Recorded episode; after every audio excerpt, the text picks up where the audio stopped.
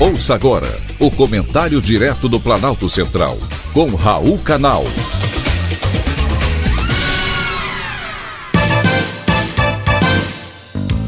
Queridos ouvintes e atentos escutantes, aproveitem, porque os dias de liberdade estão contados. O Supremo Tribunal Federal marcou para 28 de março audiência pública para debater duas ações que discutem a moderação de conteúdo e a responsabilidade dos provedores de internet, websites e gestores de redes sociais em relação ao conteúdo postado por terceiros.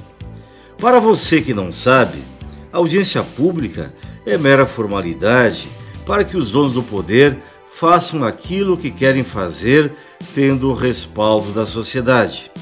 O movimento é mais um elemento para que avance dentro do parlamento uma regulação do funcionamento das plataformas digitais. Após o governo Lula receber uma sinalização negativa do deputado Arthur Lira, presidente da Câmara, e refluir da proposta de tratar do tema por medida provisória, o governo atua agora na direção de tentar acelerar a tramitação na Câmara do projeto de lei das fake news. Não existe ainda, porém, sinal de qual o tamanho do passo que a Câmara pretende efetivamente dar nesse debate. Até agora, o deputado Arthur Lira limitou-se a designar o deputado Orlando Silva, que é do PCdoB paulista, a continuar avançando nas conversas. Não se iluda, querido ouvinte, de que não haverá censuras às suas postagens a partir de então. Tudo que você falar que desagrade o atual governo e seus asseclas será retirado do ar. Aliás, como já acontece atualmente, mas sem que isso não seja criticado. O que eles querem com a regulação da mídia é o respaldo legal, que hoje ainda não existe por conta da própria Constituição, que garante a todos a liberdade de expressão.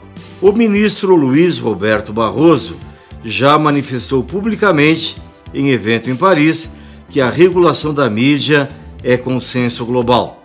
Em entrevista à CNN, ele diz que quando surgiu a internet havia uma certa ideia de que ela devia ser livre, aberta e não regulada. Uma visão um pouco libertária que infelizmente o tempo não confirmou a sua possibilidade, de acordo com as palavras dele. O ministro Barroso criticou a disseminação de discursos de ódio e afirmou que a regulamentação deve ser discutida por diferentes setores da sociedade. Porém, o discurso serve apenas para aqueles que os criticam, e eu garanto aos ouvintes que essa defesa não é só de Barroso, mas sim da maioria do Supremo. Todos com o mesmo discurso alinhado com o presidente Lula, que não vai sossegar enquanto não censurar as mídias sociais. Aliás, calar os opositores é o primeiro passo dado por qualquer ditador.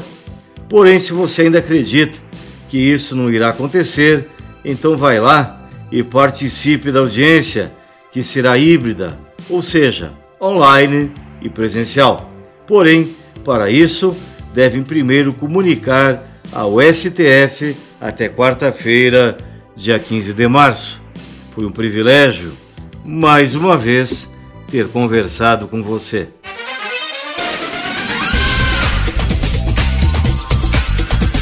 Acabamos de apresentar o Comentário Direto do Planalto Central, com Raul Canal.